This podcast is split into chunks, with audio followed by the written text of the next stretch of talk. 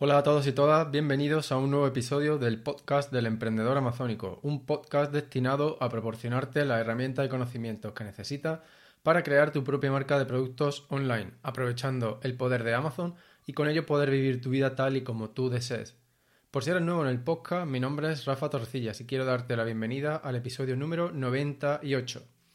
Hoy te traigo la primera parte de una entrevista a Manuel Gallego a quien puedo considerar como mi mentor en el comercio electrónico.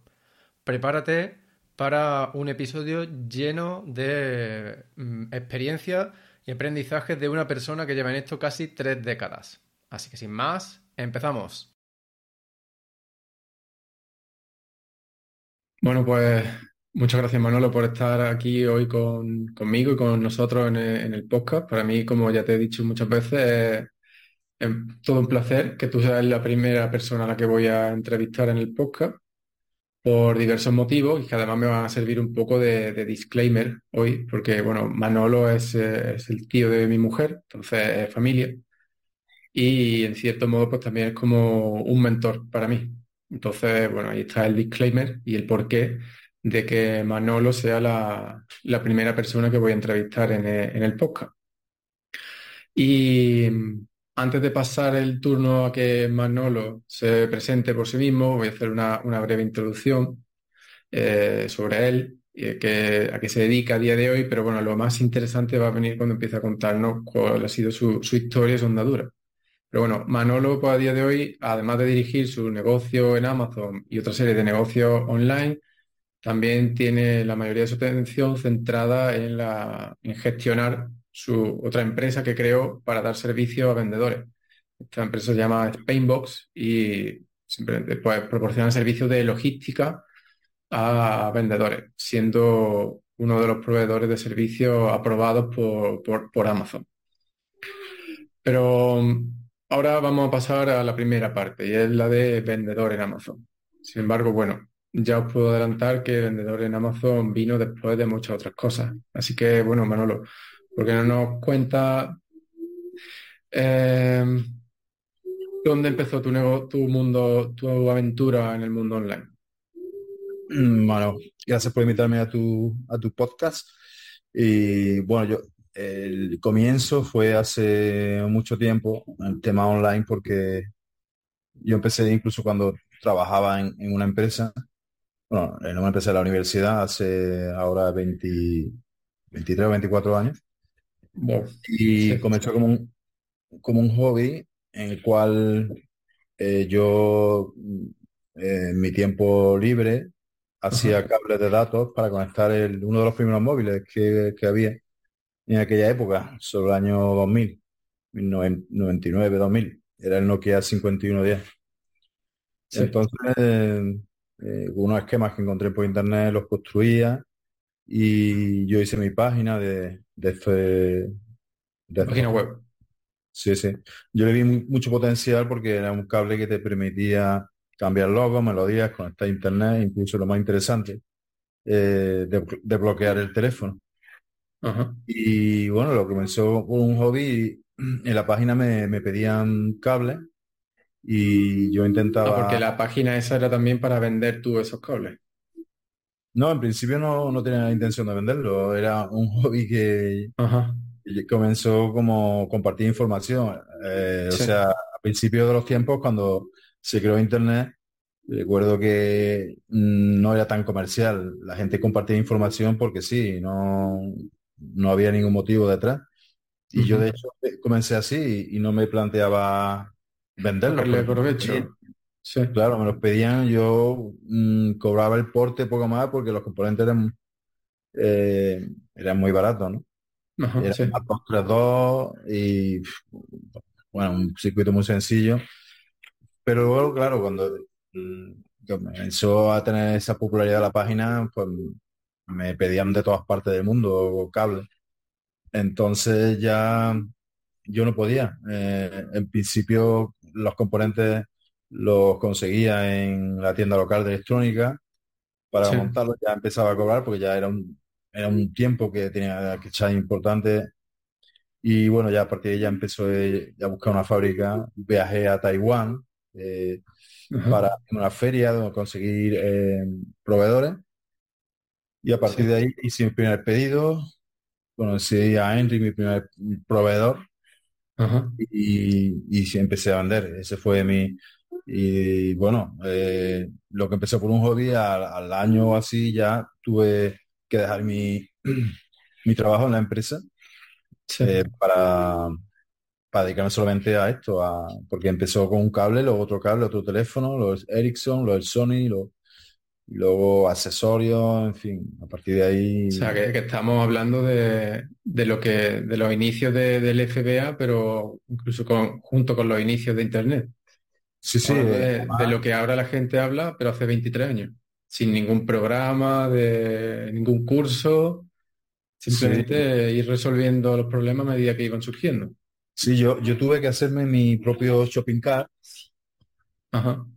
Eh, lo, hice yo en PHP. Recuerdo que, en, ese caso, en ese tiempo solo había una shopping cart que se llama OS Commerce, OS Commerce, ¿vale? Y, y no había mucho más. Entonces yo lo que hice fue hacerme mi, programé mi propia shopping cart con mi sí. de pago y todo. Y, eso lo conectabas con tu banco? Y lo conectaba con el banco. Entonces, Em, eh, tuve la suerte incluso de, tener un tráfico, vamos, de ser como una, página con gran autoridad, o sea, para, tener 30.000 visitas diarias, eh, eso es, bueno, y luego también tenía otra página, foro de Nokia, donde ahí reunía una comunidad importante de desarrolladores de, software, pero lo mismo, la intención no de vender nada, solamente por hobby, se podía eh, reprogramar el software de, de Nokia. el teléfono. Perdón, y bueno, ahí, tenía incluso más tráfico, ahí tenía al menos millones de visitas. De, eso, me, eso también hacía que tuviera más, más ventas. Ah, porque enlazaba de alguna manera con la, con la web de los cables. Sí, sí, sí. O sea, que ese sería como tu, blog, por así decirlo, ¿no? Tu comunidad, tu foro conectado a la, tienda se online. Se llamaba Nokia Free. Eh, y había muchísimo. yo tenía ahí moderadores que, mm, bueno, en, los tiempos actuales seguramente esos moderadores tendrían que tener un sueldo. Pero el tiempo que dedicaban. Claro, en aquel momento no cobraban nada, porque lo hacían por hobby y por el espíritu de Internet libre, de compartir información sin pedir nada a cambio, ¿sabes? Muy interesante.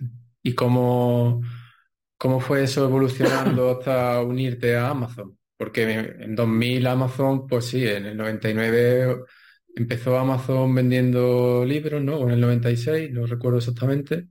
Pero tú, ¿tú recuerdas que sí, tienes Amazon en ese tiempo? Sí, bueno, a mí esta aventura con los cables me, me duró como hasta el 2007. Ajá. Luego yo ahí estuve un tiempo en que ahí las reglas del juego cambiaron, porque además Google ya empezó con su algoritmo de reposicionamiento y nos sacaron directamente de tener 30.000 visitas a, perder casi todo. Casi todo el tráfico. En Nokia Free no pareció eso. estuvo manteniendo el tráfico. Entonces, eh, en ese tiempo yo me aparté un poco del e-commerce, monté una franquicia de, logística a los dos años, el 2009, y luego el 2012 eh, Amazon desembarcó en España, donde empezó a vender eh, sobre todo productos de electrónica, los libros, hombre, sí, pero luego lo que más se vendía productos de electrónica. Yo ahí empecé también sobre el 2013, 2014 a vender también eh, productos de electrónica. Eh, y eso fue mi primer inicio en... En Amazon, 2012-2013. 2013, 2012 fue cuando llegó, pero no cuando empezó Amazon, no empezó con mucho tráfico. Ya. Y fue cuando a partir de los dos años ya empezó ya a ganar un poco de tráfico en España. O sea que en 2015 es cuando ya empezó a ponerse un poco más serio Amazon. Sí, a partir de 2014-2015 ya sí.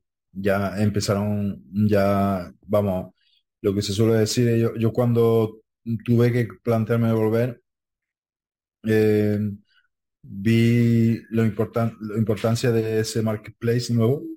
Sí. Y me, di cuenta que de, iniciarme de nuevo en la venta online tendría que ser usando esta, esta plataforma, este, este marketplace. Si no, será, sería más difícil. Ajá. O sea que desde, desde 2007 hasta 2013 tú estuviste totalmente apartado del comercio electrónico. Eh, sí, prácticamente eh, todavía tenía algún algo de publicidad que, mm, me aprovechaba del tráfico de Nokia Free, pero no vendía. Vale. Eh, ahí no tenía actividad. Vale. Entonces en 2013 empieza a vender en Amazon y empezaste a vender como en serio o simplemente por probar un poco a ver cómo iba el tema. Sí, empecé a probar con productos de electrónica en el 2014. Realmente fue, el 2014, que fue cuando ya veía que se... Vale. ¿Y empezaste por electrónica porque era donde tenías experiencia o porque no había otras categorías disponibles? No, eh, creo que no había muchas más categorías, pero aparte era lo que más se vendía después de los libros en Amazon. Vale. ¿Y cómo en 2014, cómo, cómo comprobabas tú qué era lo que se vendía? Eso totalmente manualmente. cogía de los mayoristas los listados y, los comprobaba, pero normalmente no tenía que buscar mucho porque siempre eran o consolas o algún electrodoméstico así, o, ¿sabes? Algo que más se vendía. No es como ahora que hay miles de referencias diferentes, ahora sería casi imposible. Vale, entonces eso sería 2014. Empieza a vender en Amazon y que empezaste con muchas referencias, con un producto o cómo fue ese inicio en Amazon. Eran productos limitados y creo, ahora recuerdo que eh, hacía dropshipping. Entonces no lo sabía, pues no estaba todavía acuñada esa palabra. Pero enviaba directamente del mayorista en, muchas ocasiones para ahorrarme los, gastos de, tener mm, que... Vale, claro.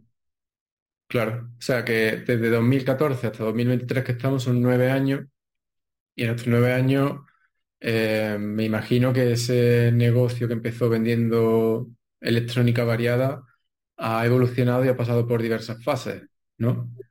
Eh, sí, bueno, la electrónica realmente fue unos meses por probar, ¿no? Por dar un poco de experiencia, probar la agua. Sí. Inmediatamente luego me propusieron vender una, marca de, eh, representar una marca de, diagnóstico en, España.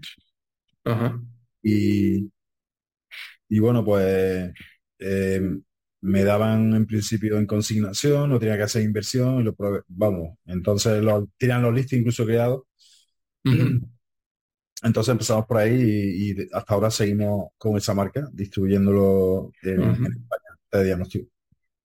Entonces, em, ¿qué modelo de negocio, actualmente qué modelo de negocio es el principal o cuáles son los, que usa eh, dentro de marca privada, FBA, FBM? De todos los negocios que, que tenemos ahora, sí. Eh, el que con el que más facturamos eh, logística, ofreciendo el servicio que también ofrece Amazon de Order Fulfillment, que no tiene una traducción directa en español. y es, bueno, es decir, sería como picking, ¿no? Eh, que ofrece para empresas internacionales. Mm, vale, o sea, esa, es, digamos, la, tu negocio relacionado con Amazon a través del cual más factura. Vale. exacto, es, un es un servicio y como producto. O sea, y respecto al vendedor de Amazon. Eh, en la marca que tenemos de, en representación exclusiva, One eh, eso eh, son es lo que nos hace facturar más en, Amazon y además he, comprobado en varias ocasiones el listado, el ranking de vendedores Sí. Pero la, la, la, categoría de salud estamos los primeros. Por eso Vale. más productos tenemos. Vale. Y desde... mm, vale, entiendo. Entonces, eso sería FBA, pero realmente soy un distribuidor de otra marca. ¿No? Sí, eh, en la, Ujú. pero esa marca es nuestra, porque esa, esa marca, el acuerdo que hemos llegado, que nosotros hemos registrado esa marca en España, es como si fuera nuestra, y tenemos Ah, la vale. de distribución en España. Sí. Ah, vale, vale. Entiendo. Entonces, lo que tenéis es el acuerdo de distribución con el fabricante de esos productos. Pero la marca, la marca es vuestra. Ajá. Sí, sí, sí. O sea, que realmente es lo que se considera un, una marca privada FBA, solo Exacto. que con el gran valor añadido y la gran protección de que sois distribuidores exclusivos de, de ese fabricante. Sí, sí, sí. Nosotros gestionamos la marca y todo lo necesario, incluso invertimos en publicidad y, Sí, claro, cuanto más vendamos va en, en nuestro beneficio. vale. ¿Y has tenido algún tipo de exposición a otros modelos de negocio? O sea, antes has comentado que empezaste sin saberlo con dropshipping. Ahora estás hablando de FBA. Has teni- también me imagino que por a través de tu empresa de la logística, pues tienes también exposición a FBM, pero bueno, tú como vendedor tienes pues, eh, exposición a FBM, arbitraje o algún otro Sí, modelo. sí, Wholesale. prácticamente tocamos todo un poco. Eh, nuestro el negocio más importante es marca privada. Pienso que a- a largo plazo es lo mejor. Sí. ¿Y, Eh, por qué, también por qué crees tú que marca privada es lo mejor a largo plazo? es lo mejor porque es lo que te da más estabilidad. Una vez que tú tienes posicionado un producto y tienes unas ventas, Sí. eh, bueno, también hay fluctuaciones porque a veces vie- vienen, yo recuerdo que también tuvimos un bache ahí cuando mm, muchas empresas chinas empezaron a vender eh. Y tuvimos, pero vamos, al final es un poco, eh, un poco adaptarte al mercado, eh, eh, tener- estudiar precios, eh, estrategia de para posicionarte si, si en este caso pues, ocurre algo en el que tu producto deja de ser competitivo por la razón que sea. ¿no? Ajá. Entonces, eh, pienso que la marca privada, por ejemplo, comparándolo con el arbitraje, el arbitraje Sí. pues se trata de buscar un producto que tú puedas conseguir mm, más económico y con un precio competitivo. Pero ese Sí. producto no siempre va a poder comprarlo a ese precio, depende de- del proveedor. Sí. Entonces, al final, eh, eh, continua búsqueda de productos y o lo Y de proveedores. Claro, y de proveedores, lo que hoy funciona lo que hoy te da dinero, mañana no. Y, y la marca privada, pues tú tienes que simplemente preocuparte de, de encontrar un producto, diferenciarlo del mercado, posicionarlo, invertir en marketing, en publicidad. Y con, hombre, eso no es de la noche a la mañana, también tiene más tiempo, ¿no? Tiene, eh, necesita años a veces, ¿no? Claro. Eh, pero una vez que lo consigue, mm, y si además vas mm, creando productos, digamos, en- del dentro del mismo nicho de mercado, pues Sí, pero que sean te diferentes, Que, que sirvan a ese mismo público. claro, y puedes hacer ventas cruzadas y vas, vas creciendo Claro. Y siempre con el valor añadido y la protección que te da esa marca tuya.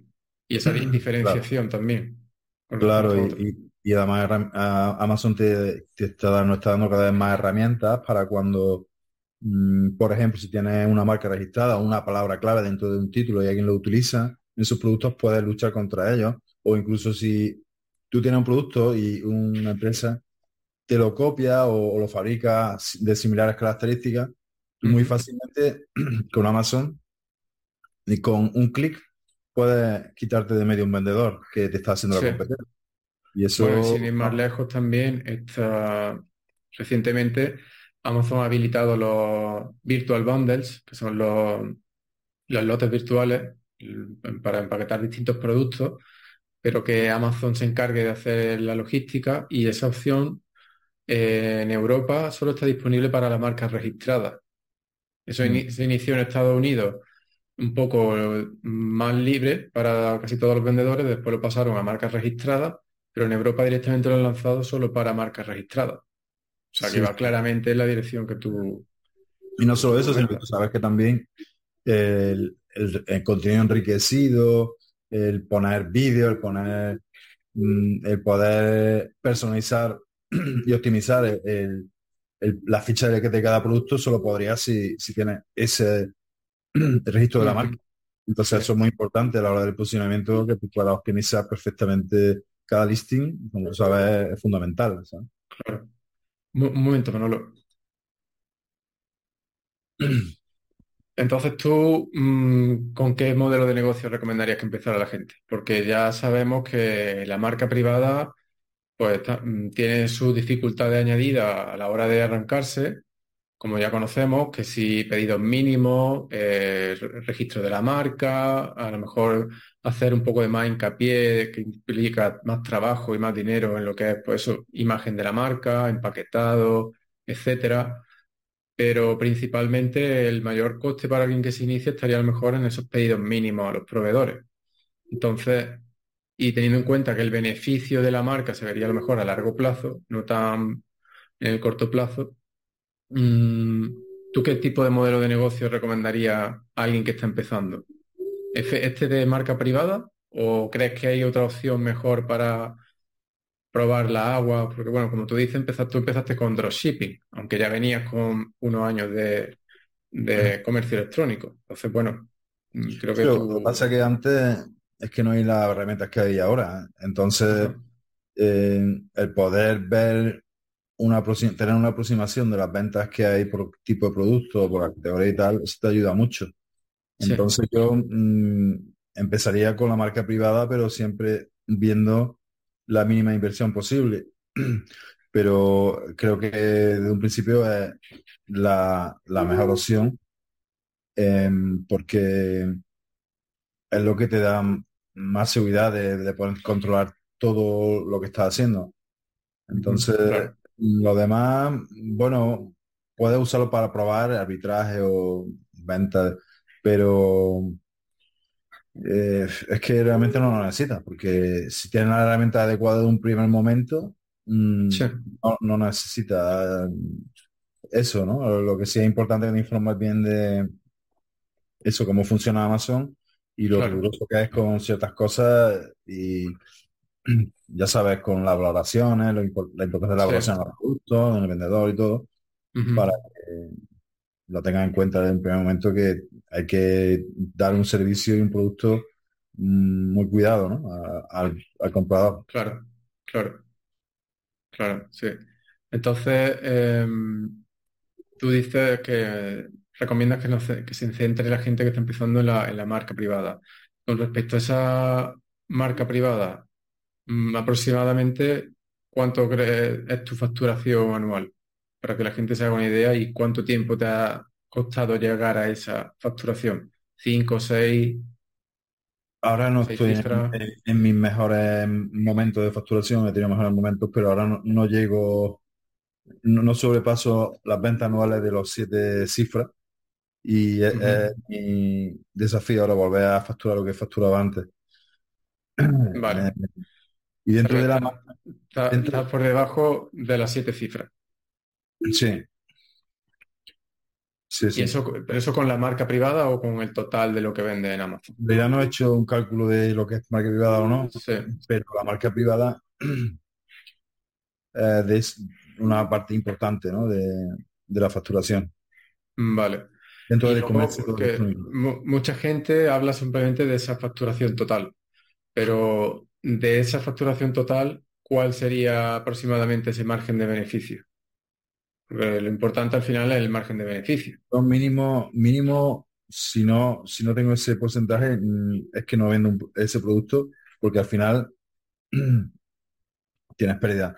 Entre un 30 y un 40% es lo, lo que yo mínimamente tengo de, de beneficio, porque aparte luego de ahí tienes que sacar la inversión en publicidad, o sea que no estoy descontando la inversión en publicidad. Vale, o sea eh, que podríamos decir que ese 30 o 40 es como el margen bruto, ¿no?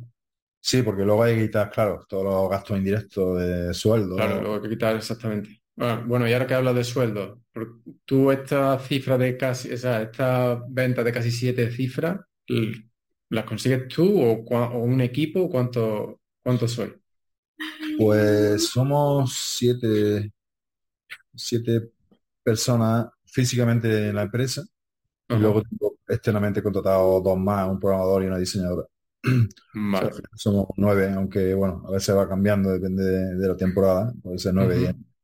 O sea, pero que para sostener un negocio que de esta cifra se requiere de, personal, ya sea en tu oficina o que contrates externamente.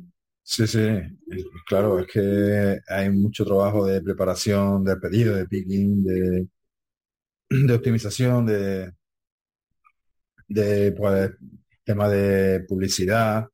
Luego otra cosa que se pierde muchísimo tiempo en el tema de, de los listings, de mantenerlos bien, porque a veces Amazon también comete errores y, cambia cosas que antes estaban bien y de pronto, fin, eh, al final, cuando tienes tantos listings, tienes más probabilidad de que haya problemas y estás siempre ahí con una operación de, mantenimiento y de optimización de, estos listings.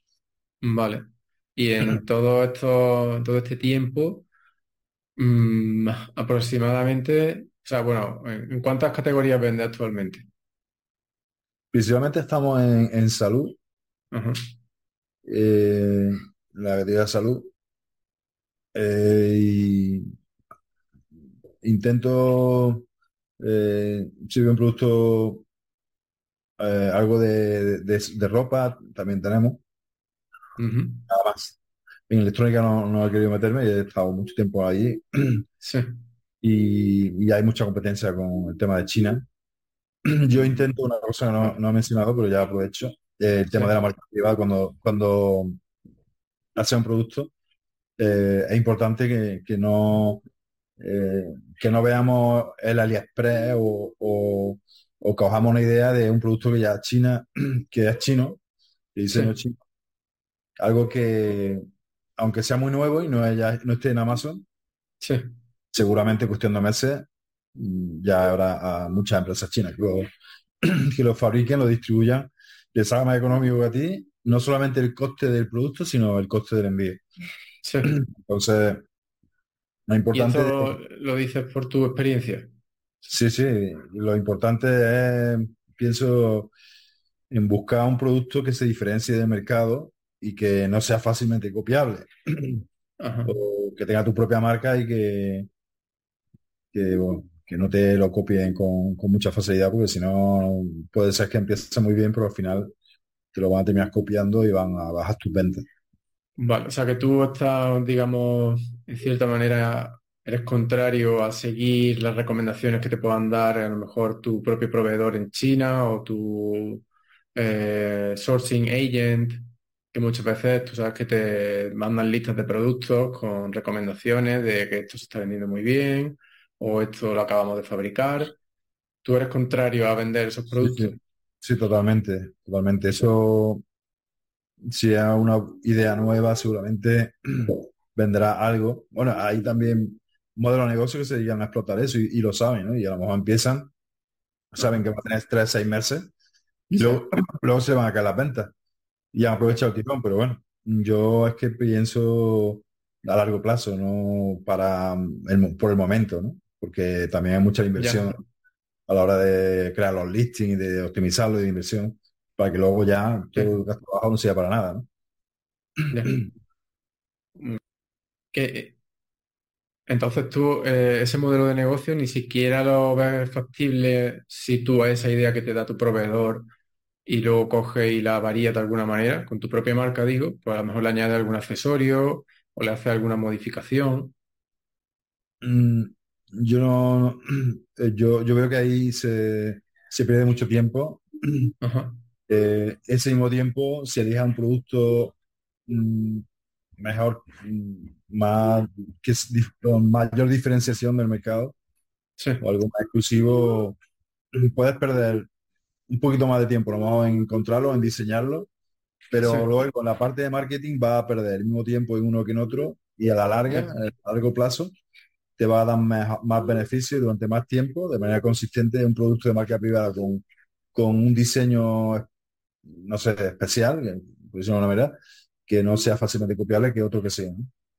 Ya, o sea, un diseño que sea tuyo, que no sea el que te haya eh, el que te haya propuesto ese fabricante, ¿no? ese sí, sí, o sea, que podríamos decir que a lo mejor la idea de producto, o sea, que te den ideas de producto, puede, se pueden considerar como fuente de ideas de producto, pero sobre la que tú luego pues, la modificas de manera que no sea tan fácil de copiar, ¿no?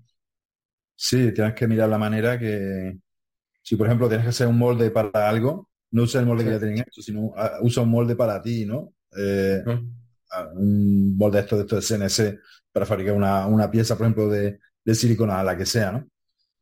Sí. Eh, algo que un diseño especial, diferente, que, que marque diferencia por alguna razón especial o tenga una utilidad especial. Y usa tu molde y, y bueno, asegúrate que, que, que, la empresa de confianza, ¿no? Quien te fabrica el molde, quien, quien te lo, lo hace, ¿no? Y te inyecta los productos. Vale, pues tú actualmente fabricas fabrica de manera local en España, en Europa o, o es de fuera, de China o de algún otro país. Yo sigo dependiendo de China para la fabricación porque hay una diferencia todavía muy grande pero no paro de buscar también en fábricas en, en España por el tema, sobre todo en los últimos años, después del COVID, que se incrementaron, como tú sabes, se han multiplicado los, los gastos de, envío. Entonces ahora parece que han bajado de nuevo un poco, pero no se, no se han alcanzado de nuevo los, los niveles de precios que teníamos antes del COVID. Sí. Y bueno, no, no creo que lo mejor es que se quede aquí eh, por el tema de logística, no solamente por logística, por la parte económica, que nos interesa que, que se, las estén en España o, bueno, si no en Europa. Sí, y en ese, en ese sentido, ¿tú de qué forma buscas fabricantes en España o en Europa? Porque al menos en mi experiencia no es tan sencillo como ir a Alibaba y, o a 1688 incluso estando en chino la web, es más sencillo encontrar proveedores ahí que, en Europa o en España. ¿Tú cómo, cómo, lo haces o qué, qué consejos nos das? Pues la verdad que no es fácil. Eh, de hecho, no, no he conseguido todavía eh, fábrica, bueno, fábrica y lo pasa los precios ya. son los que no. Pues uso Google para buscar, eh, aprovecho alguna feria para ir sí. Incluso sin ir a las ferias, también lo que hago es mirar en el directorio de las ferias. E investigo las empresas que, asisten a las ferias. Sí. A de la página web veo si tiene productos que fabrica productos que me pueden interesar. Sí. Y para las ferias lo que hace es usar Google, ¿no? Poner a lo mejor la feria y el sector en el que buscan, ¿no? O el producto. Sí, sí. Eh, o te va, te puedes ir también eh, a, a los, digamos, organizaciones que, que hacen las ferias, por ejemplo, IFEMA, en el caso de España, sí. y hay una lista de todas las ferias. Ah, vale. O en Hanover, donde hay una ciudad importante donde se hacen muchas ferias, y ahí va viendo un listado. De todas formas, cada, cada industria tiene su, su feria. Por ejemplo, en mi caso, la parte de salud, pues la feria más importante de noviembre en en Alemania.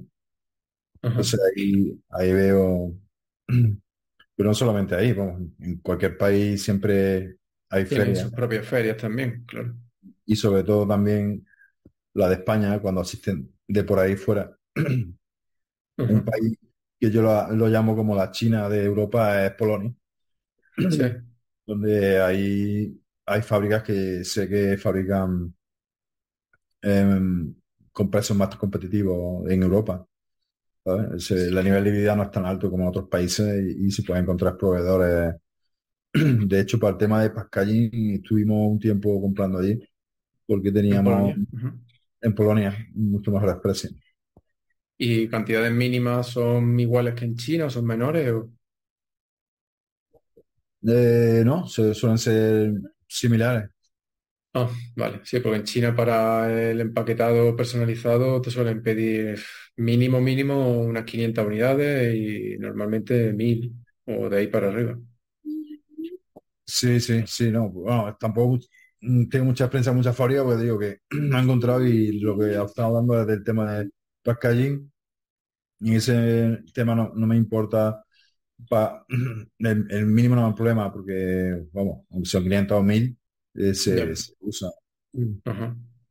Y bueno, ya que estamos hablando sobre proveedores mm, y teniendo en cuenta tu dilatada experiencia, ¿tienes algún consejo sobre qué cosas preguntar o qué aspectos mirar para, o cómo, cómo los filtras tú para intentar eh, evitar que tu proveedor pues te la cuele, ¿no? O te intente engañar de alguna manera, o algún, no sé, cuéntanos. Normalmente los proveedores lo he conseguido por Alibaba y he usado el sistema este de Trade Assurance, que ahí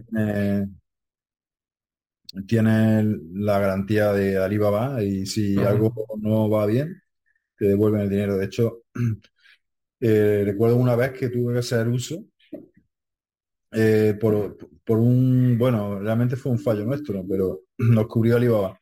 Recuerdo que compramos una gafa mm, de esta de para vista, para presbicia, una gafa muy compacta que venía, y yo no, no, sabía que, y fíjate que estamos en el tema de la salud, y no sabía que era necesario una licencia de importación para, esa gafa. Y no la, no la teníamos. Eh, y llegó el envío y cuando llegó aquí vimos el problema, vamos, y tuvieron que devolverlo.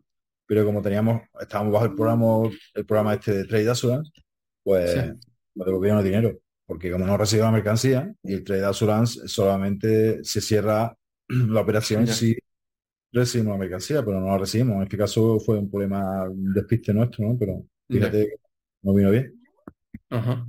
Y ahora que has dicho eso, en el tema de la categoría de salud, eh, hay muchos problemas para vender en Amazon. Con problemas me refiero a, a temas de permisos o licencias especiales. Sí, sí, sí. Eh, no solamente salud, pero tienes que tener el, sello CE y, para el tema de salud, sí, un montón de justificaciones. O sea que no, que no una categoría en la que tú recomiendes que alguien con poca experiencia se inicie o con pocos recursos. Mm, no, no, sí, el tema es que en mi caso es que no una empresa realmente mía en la marca, entonces para mí ha sido mucho fácil, fácil porque todas esas certificaciones ya se han preocupado otros por hacerla, ¿no? Pero sí que es un poco más complicado por eso. Pero igual tampoco desanimo a nadie de que le lo haga porque simplemente teniendo en cuenta las certificaciones que se necesitan aquí y buscar una fábrica en China que las tenga, pero además que, las tenga, pero que sean verificadas. Reales, sí. a veces el, CE mucho lo tienen falsificado. Pero eso se puede, eso se puede comprobar, ¿no? El CE tiene un directorio, ¿no? Para comprobar el lado. Sí, sí, sí, sí. Eso, eh, vamos, yo no lo he hecho, lo lleva, eso lo, lo tengo delegado mi compañera, pero sí, yo sé que ya lo comprueba. Vale. Y sabes, o sea, no sé si tú te encargas de eso, te has encargado alguna vez, cómo se puede comprobar si un producto tiene, requiere de algún tipo de licencia especial. Por ejemplo, imagínate que estás haciendo búsqueda de productos, estás buscando el proveedor, pero te surge esa duda de decir, ¿podré o no podré eh, importarlo? Eh, la manera más segura, sí. En mi caso, eh, ir a la agencia de medicamentos, a la EMPS, y hacer una consulta. Y si quiero, y allí directamente te dan una respuesta por correo, que además es vinculante y que con toda seguridad vas a saber que, si es necesario algo, allí te lo van a decir. Y la agencia de del medicamento cubriría, digamos, todo tipo de producto que tiene algún tipo de contacto con el cuerpo. Sí, desde suplementos, cualquier tipo de sanitario, todo relacionado con la salud, ahí es donde eh, el organismo es responsable. Ah, sí, pero para productos que sean de, otra categoría, pero que también puedan requerir de algún tipo de, de licencia, como por ejemplo electrónica. Ahí lo más importante es el CE, creo yo, y creo que no hay mucho más. ¿eh? Mm, aparte del CE, creo que no, no Con los juguetes, con los juguetes también el marcado CE, ¿no? Sí, sí, sí, el. O sea que realmente consiste en determinar si tu producto necesita marcado CE o si es un producto de salud o alimentación, que entonces ya tendrías que, preguntar a la agencia específica sobre eso. Sí. otro tema es que no solamente para la, para la comercialización, sino para la importación, se necesita una licencia y, y luego otra gran categoría importante es la parte de cosméticos, que también hay un portal europeo donde se legisla todo eso y se da de alta los productos que, que vaya a importar a distribuir. ¿vale? Eso son las dos grandes categorías que, aparte no lo sé por mi propia experiencia de vender, sino porque como yo doy servicio de logística a otras empresas, y continuamente me están preguntando para importar este tipo de productos y yo sé que, que, es necesario. Entonces, eh, le doy la información para que no lo intenten antes sin tener toda esta licencia. Mm, claro. O sea que en ese sentido también eh, tú recomiendas que se pregunte a la empresa de logística antes de, comprar el producto, a quien tú vayas a contratar para que se encargue del transporte de ese producto, que al final si son ellos los que hacen esa importación, deberían saber qué tipo de licencias se requieren para cada producto, ¿no? O al menos orientarte en la gestión. Sí, sí, eso es fundamental. Sobre todo las categorías más complicadas para eso son temas sanitarios y de cosméticos. Ahí es donde suele haber más problemas. Lo demás, mm, no, porque con el C, que normalmente suele tenerlo, las empresas exportadoras chinas, además no hay, no problema. Vale. Y ahora que estamos hablando así del tema de logística de transporte y que tú tienes una empresa que se dedica a eso, ¿qué truco puedes darnos, qué truco o consejo daría a vendedores en general? No ya ni, ni principiantes ni avanzados, sino en general. Algo que, tú consideras que es fundamental tener en cuenta o algún consejo para optimizar esa logística, conseguir mejores precios, no sé. Pues em, yo, como suelo decir, eh, lo que soy eh, mínimo tres presupuestos y lo he hecho a pelear entre ellos. Y si alguno me da un precio, lo típico, más económico, pues se lo digo al otro y, el otro pues ah, pues mira, yo te hago y, se pelean y al final consigue un precio más competitivo. Eh, también, sobre todo, mirar siempre también alternativamente si existe una fábrica aquí en Europa, porque... Eso... Una fábrica del, pero una, una oficina, una delegación del... sí, puede ser, porque desde hace, desde el COVID, yo he observado también que lo que están haciendo las empresas chinas es tener no una delegación, no una oficina, simplemente un warehouse, un, un almacén. Un almacén, sí. Normalmente tienen en Alemania o, en Polonia. De hecho, me pasó con unos patinetes que, que, que fue porque, no por comercializarlo, sino porque yo estaba interesado. Y, y, me dijeron que tenían su warehouse en, en Polonia y tenían esto allí. Y eso es una ventaja porque ya en Polonia los gastos no son tan, tan caros. Y, en fin, es más fácil y ahí pues depende de, de, tu empresa, es posible que te salga más económico, si no te, Mm, tienes que, devolver el IVA. Entonces, sí, eso es un tema que hay que tenerlo muy en cuenta porque ya están habiendo inventario, ya tienen inventario no necesariamente en China, sino aquí en Europa, pero no son tantas todavía las empresas, pero sí, poco a poco eh, lo están haciendo. Sobre todo creo que son de productos que mm, son más voluminosos, ¿no? las que salen, donde hay una diferencia bastante grande en importación desde China a Europa. Mm, vale, pero entonces en ese caso, eh, digamos que sería una ventaja si tú estás haciendo algún tipo de, mm, marca privada, pero con poca modificación, ¿no? Si el fabricante. Ahí, claro. O, bueno, o, compra el producto, pero luego la personalización la haces tú aquí. Claro. Sí. O incluso si usa, o sea, si tienen el, almacén en Polonia y estás contratando el empaquetado a una empresa de Polonia, también se puede aprovechar eso, también sería una ventaja. Sí. O sea que básicamente a día de hoy tú podemos resumir que tus mejores consejos en logística son dos. Uno, eh, crear algún tipo de, de discusión o negociación, ¿no? Consiguiendo varios productos de distintos proveedores, perdón, varios productos, eh, varios presupuestos de distintos proveedores. Y luego, por otro lado, intentar trabajar con fabricantes que también tengan almacenes en, el territorio o región en la que tú vendas. Si venden en Estados Unidos, pues que tengan algún tipo de presencia allí. O si venden en Europa.